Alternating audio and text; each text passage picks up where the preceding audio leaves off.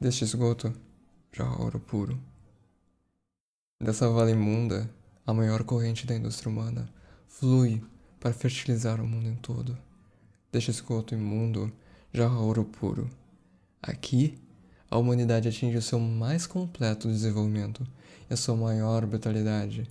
Aqui, a civilização faz milhares e o homem civilizado torna-se quase um selvagem. Você está ouvindo o podcast História para Boi Dormir. Eu sou seu host, Daniel Pazini. No episódio de hoje, eu te convido a colocar seus pés no chão enlamaçado da Revolução Industrial e conhecer um pouco daqueles que do carvão fizeram ouro. A citação que você acabou de ouvir é um trecho de uma carta de Alexis de Tocqueville, um visconde francês do começo do século XIX, conhecido pelos seus estudos em filosofia política, marcados por uma desconfiança quanto ao modelo da democracia dos Estados Unidos, fruto de uma revolução no século anterior, e também marcado por uma desconfiança quanto à natureza da Revolução Francesa, que aconteceu uma década antes do seu nascimento. Na citação que li no começo do episódio, Tocqueville descreve com duras palavras a dura realidade da economia de Manchester em 1835. É uma vala imunda, é um esgoto, mas é de onde jorra ouro puro. É o pico da civilização. Tocqueville nos descreve a Revolução Industrial.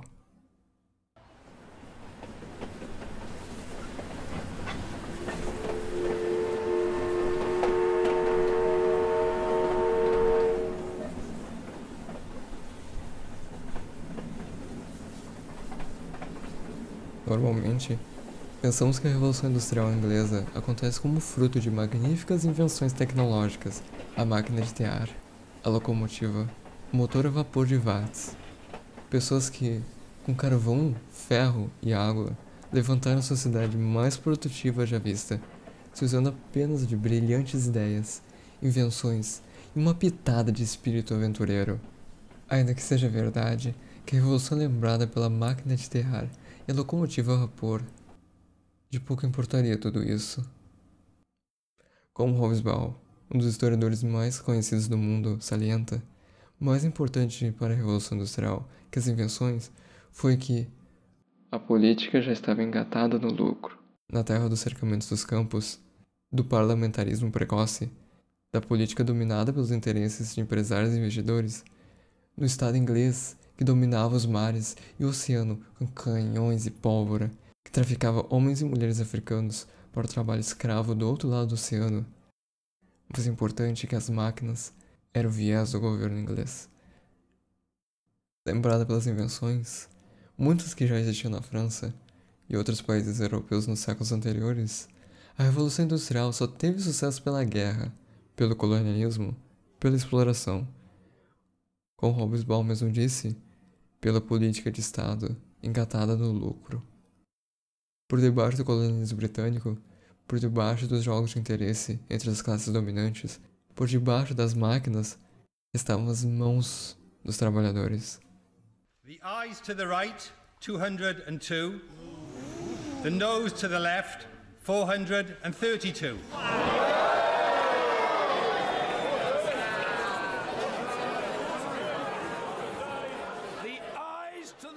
Em 1837, duas propostas políticas ganhavam popularidade no parlamento inglês, após uma série de protestos e motins orquestrados pelos trabalhadores.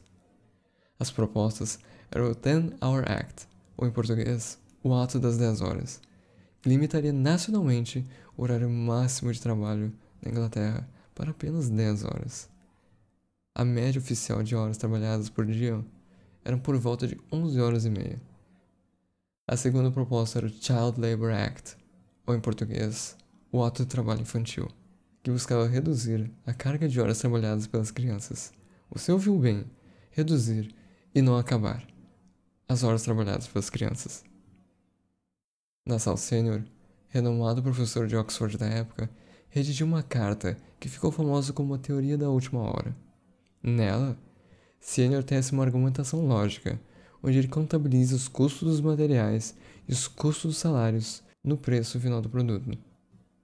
No final, ele chega a uma simples conclusão: Reduzir a jornada de trabalho inglesa de 11 horas e meia para 10 horas seria o fim da economia. Ele diz: é apenas na última hora da jornada de trabalho em que o capitalista, o patrão, recebe a sua parte, recebe o lucro.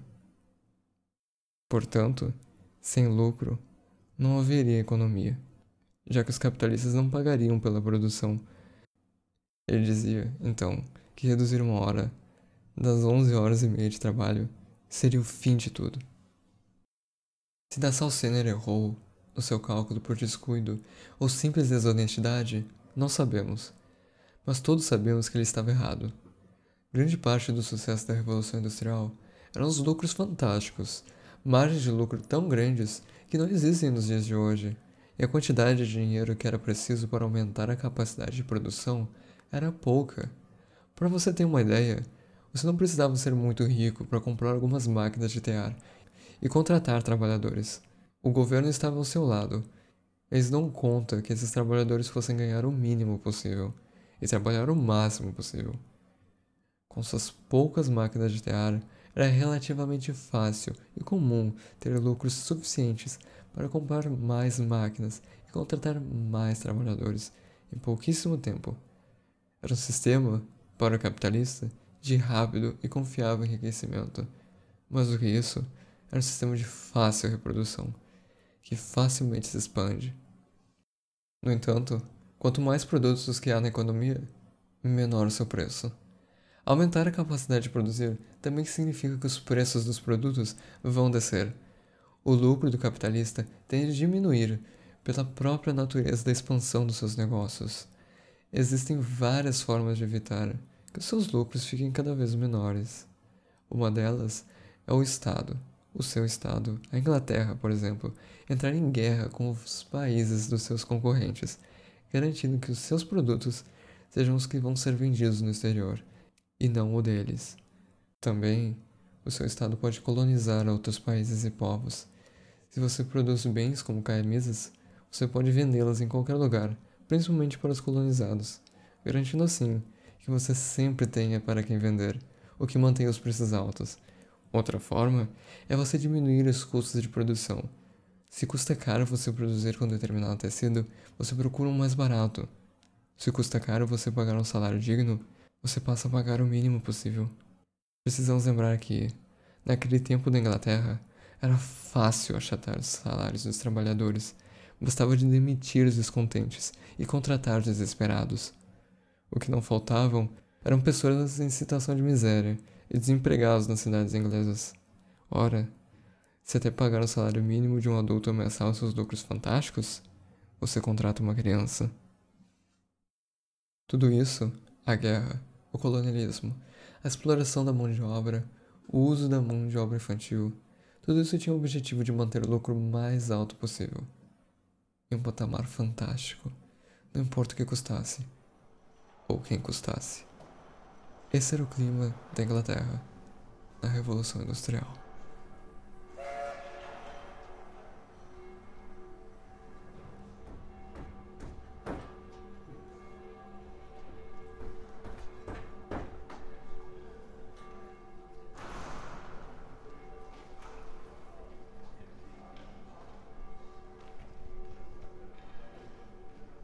Pode não parecer, mas grande parte dos trabalhadores não estava acostumado com as condições desumanas de trabalho.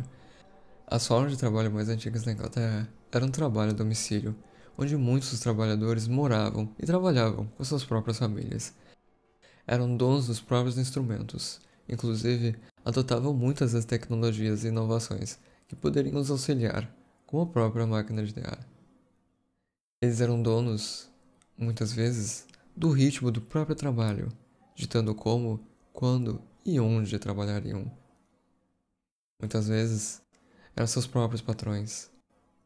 Com a revolução, a fábrica e as grandes máquinas exigem que os trabalhadores exerçam suas profissões já não mais no seu lar, mas em celeiros e prédios, junto de outras pessoas que não conhecem. Antes, se decidissem trabalhar quatro horas em um dia e doze no outro, assim o fariam, bastava que entregassem o produto na data marcada. Agora, o trabalho era regulado por um gerente, sendo esse o patrão ou um outro trabalhador, que fiscalizava constantemente quanto tempo cada pequena atividade levava. Todo dia era um máximo de horas previstas pela lei e, na maioria das vezes, muito mais do que isso. Essas fábricas eram próximas às cidades, a fim de diminuir os custos da distribuição dos produtos. Trabalhadores que não moravam perto das cidades são obrigados a se mudarem. Favelas, cortiços, centenas de pessoas abarrotadas em pequenos espaços, lugares construídos e habitados rapidamente. Raramente tinham acesso a esgoto. Com o Estado inglês pouco se importando com a saúde pública dos trabalhadores ou de garantir um sistema de esgoto básico nas novas habitações, epidemias de doenças afloram entre os trabalhadores. Epidemias de cólera, onde o sintoma clássico é a grande quantidade de diarreia aquosa com duração de alguns dias, e de tifo, onde suas bactérias proliferam nas células endoteliais dos pequenos vasos sanguíneos e podem provocar lesões graves, muitas vezes irreversíveis. As classes médias e altas não sentiram o efeito dessas epidemias até metade do século XIX, quando elas começaram a matar também os ricos. Em uma situação miserável, com péssima qualidade de vida, morando em cortiços com virtualmente nenhum saneamento, trabalhando incansáveis horas, os trabalhadores encontram diferentes formas de lidar com essa miserável situação. Muitos se entregam à bebida, gerando uma verdadeira epidemia de alcoolismo entre os trabalhadores da Inglaterra do final do século XVIII. Outros se entregavam a seitas e cultos místicos, muitos com características apocalípticas. No entanto, como Hobsbawm coloca, os que acreditam na ressurreição, os bêbados, os criminosos, os lunáticos, os vagabundos ou os pequenos negociantes ambiciosos desviavam os olhos das condições da coletividade. Problemas que eram coletivos, de todos os trabalhadores, eram, fracassadamente, solucionados individualmente. Mas não foram todos os que buscaram a fuga dos problemas da coletividade nos seus vícios individuais. A Revolução Industrial também é o berço do movimento trabalhista. A alternativa da fuga ou da derrota era a rebelião. Nem todos os funcionários que trabalhavam nessas condições haviam nascido nela. Muitos deles trabalharam no antigo sistema domicílio ou cresceram ouvindo de seus pais sobre tempos em que o trabalho não era feito sob o olhar, sempre presente, rígido e frio do patrão. Esses trabalhadores se consideravam explorados pelos mais ricos, que viam ficar cada vez mais ricos, enquanto eles cada vez mais pobres. Foi na criação do movimento operário que encontraram sua rebelião, sua forma de se opor ao sistema que os esmagava como esmagava seus salários. Para autores como Thompson, importante historiador inglês, o nascimento do movimento operário aponta para o primeiro momento em que temos evidência de um fenômeno importantíssimo para os séculos seguintes, a consciência de classe. Mais do que simplesmente se oporem a seus patrões, o movimento operário formava sindicatos, sociedades cooperativas, instituições trabalhistas, jornais. Através da formação desses grupos, o movimento construiu uma identidade, com interesses próprios, interesses que eram muitas vezes contrários aos interesses de outras classes. Isso é o que Thompson chama de classe. É a relação desse grupo de pessoas que se juntam por terem a mesma condição de trabalho, a fim de defender interesses coletivos. Consciência de classe é quando esse grupo se apresenta culturalmente, seja como trabalhadores, seja como operários, seja como socialistas. As ideias socialistas, na Revolução Industrial, são adotadas em uma etapa mais avançada. O movimento trabalhista com seus agrupamentos em sindicatos, visava principalmente a defesa da classe trabalhadora. Os socialistas, no entanto, mais do que isso, propunham uma outra sociedade, um outro governo, já não mais regido pelo lucro, mas pelos interesses da classe trabalhadora. Apesar de liderados principalmente pelos antigos trabalhadores, que viveram ou cresceram ouvindo de tempos anteriores à Revolução Industrial, o movimento trabalhista era formado por todos os trabalhadores pobres, incluindo os novos operários das fábricas, que conhecemos como proletários. Em tempos de tamanha miséria, O movimento dava propósito e coerência àqueles que eram tão explorados quando o carvão é extraído das minas. Como Hobsbawm diz, a consciência de classe, a militância, o ódio e o desprezo ao opressor pertenciam a esta vida tanto quanto os teares em que trabalhavam. Nada deviam aos ricos, exceto seus salários. Tudo mais que possuíam era sua própria criação coletiva.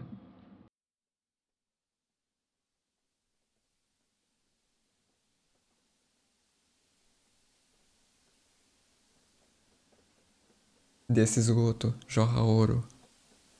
Jorraram inovações tecnológicas inimagináveis. Jorraram doenças antes esquecidas. Jorraram avanços científicos e uma capacidade de produção mundial. Mas também jorrou miséria. Deste esgoto imundo se intensifica a exploração colonial. Desse esgoto imundo surgiram os movimentos trabalhistas.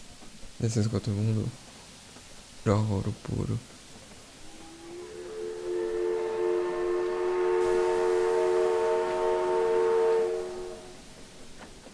Obrigado por ouvir esse episódio do História para Boi Dormir. Hoje, nós botamos o pé na lama da Revolução Industrial e ouvimos um pouquinho sobre esse mundo do trabalho esfumaçado de carvão. Se você gostou desse episódio, considere seguir as minhas redes sociais, que estão na descrição do player em que você está escutando, para saber dos próximos episódios. Também, se você quiser apoiar o nosso crescimento, considere divulgar esse podcast para outras pessoas que você imagina que gostariam de escutar. Isso é o que mais ajuda. A história é vasta, complexa e disputada. O História para Boi Dormir tem o objetivo de gerar interesse em termos de história e as suas teorias. Se você quiser saber mais, considere ler alguns dos artigos e livros que foram base desse episódio, ou procure por nossos outros episódios ou outros podcasts sobre o tema. Apoie a divulgação científica. Até a próxima!